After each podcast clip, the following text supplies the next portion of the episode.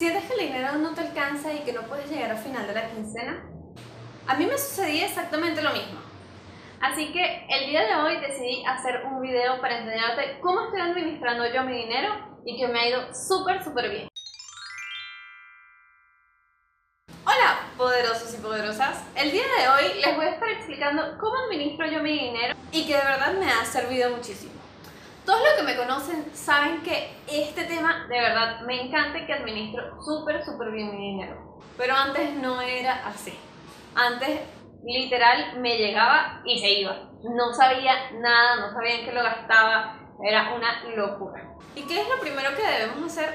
Realmente es cambiar nuestra mentalidad. O sea, si tú no cambias tu mentalidad, no vas a cambiar en lo absoluto.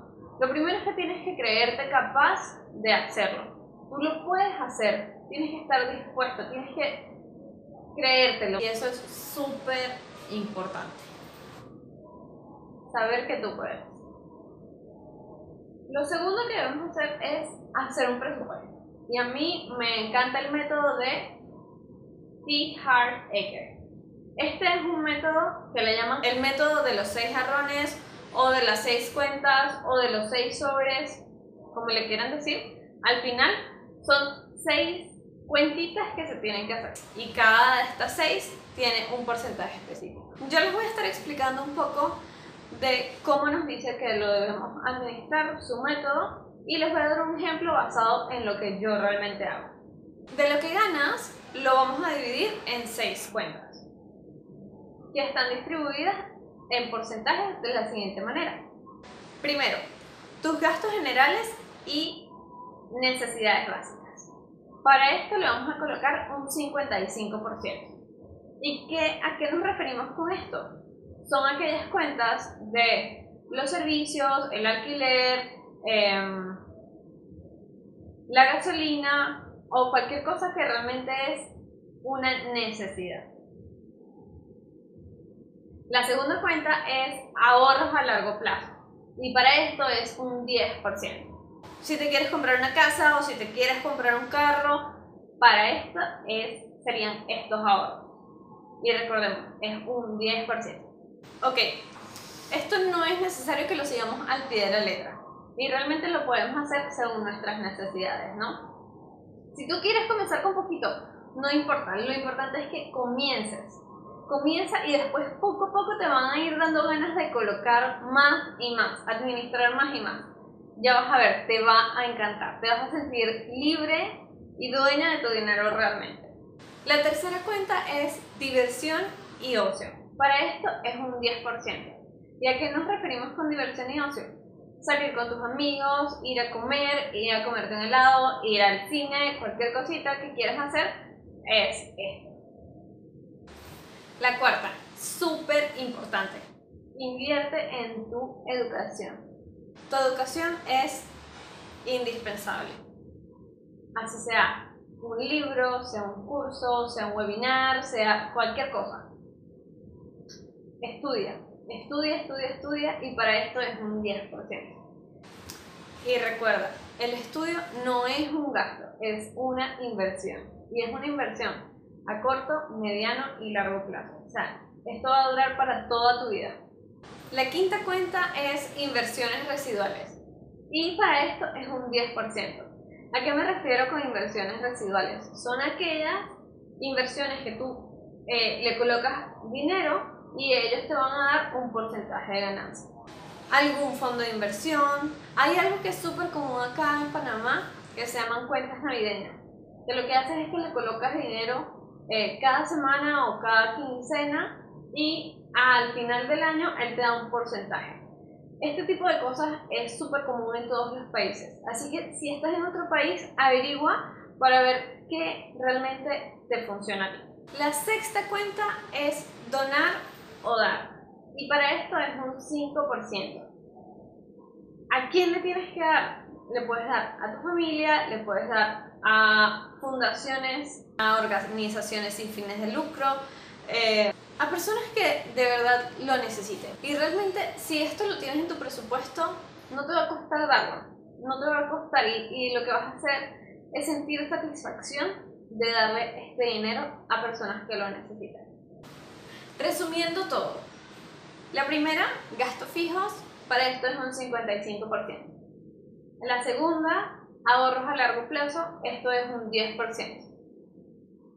La tercera, diversión y ocio, esto es un 10%. La cuarta, inversión en educación, también es un 10%. La quinta, inversiones residuales, también es un 10%. Y por último, la sexta es para donaciones y dar, y para esto es un 5%. Como les comenté antes, esto no necesariamente lo tienes que hacer con todos tus ingresos, con todo tu dinero. Comienza con lo que realmente tú consideres que puedes hacerlo. Puedes comenzar con un dólar y va a estar bien. O sea, al final lo que necesitamos es comenzar e ir practicando. E ir practicando hasta que al final realmente lo hagas por naturaleza. Vamos a hacer un ejemplo basado en lo que yo hago. Ok, supongamos que recibo un ingreso mensual de 700 dólares. Esta es la manera en la que yo lo distribuyo. A mí me gusta que los gastos fijos y dar estén juntos. Entonces yo coloco eh, los gastos fijos como luz, agua, teléfono, alquiler y dar como familia y regalos, le coloco un 60%.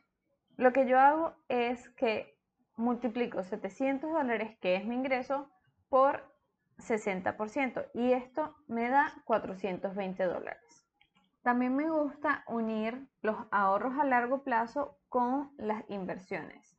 Ahorros a largo plazo puede ser una jubilación privada, inversión puede ser una cuenta navideña, cuentas de ahorros con fin. A esto le coloco un 25% y lo mismo que antes multiplico mis 700 dólares de ingreso por 25% y me da 175 dólares. Para estudios, a mí me gusta tener una cuenta específica para eso y a esta le coloco 5%. Eh, lo que hago es que multiplico 700 dólares por 5% y me da un total de 35 dólares. Y tengo otra cuenta para diversión y ocio específicamente, que es para mis salidas con mis amigas con mis amigos, voy al cine, compro helado, lo que sea eh, esta cuenta es la que utilizo. Y de igual forma, em, multiplico 700 dólares por mi 10%, que es lo que coloco para esta cuenta, y me da un total de 70 dólares. Ok, algunos tips que les puedo dar. Como te había dicho antes, lo primero es la mentalidad. Tienes que creerte, tienes que saber que lo puedes hacer y sentirte capaz de hacerlo. Otra cosa que les quería decir. La persona que más ingreso tiene no necesariamente es la persona que más dinero tiene, sino el que administra súper bien su dinero. Así que es súper importante esto. Nosotros tenemos que comenzar a administrar nuestro dinero. Otra cosa es, reajusta los porcentajes que, que te di basado en tus necesidades no necesariamente tienes que seguirlo exactamente igual como lo dije. Puedes cambiar. Siempre ten un fondo de emergencia, por lo menos 3 a 6 meses de tus gastos. Si te gustó este video, dale una manita arriba y si consideras que a alguien le puede funcionar esta información, compárteselo. Y compártelo en tus redes si es posible. Esto me va a ayudar muchísimo a mí para poder seguir trayéndote este tipo de información. Chao.